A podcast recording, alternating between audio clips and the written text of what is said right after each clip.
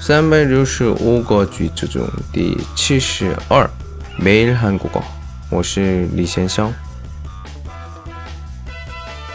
나한테직설적이라고하지마나한테직설적이라고하지마别管我快人快语，직설적이다。 一般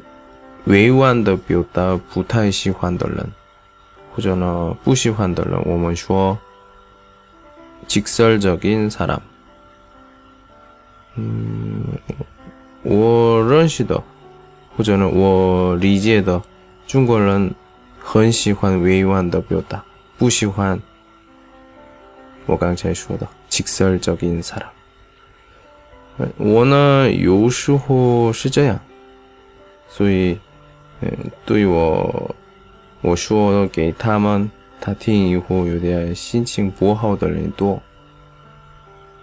但是，我这个是好委婉的时候，嗯，我说的意思很多人误会。但是直直言，직설적으로说话的时候。理解快，心情呢有点不舒服，但是 理解的快，我觉得是这个是优点。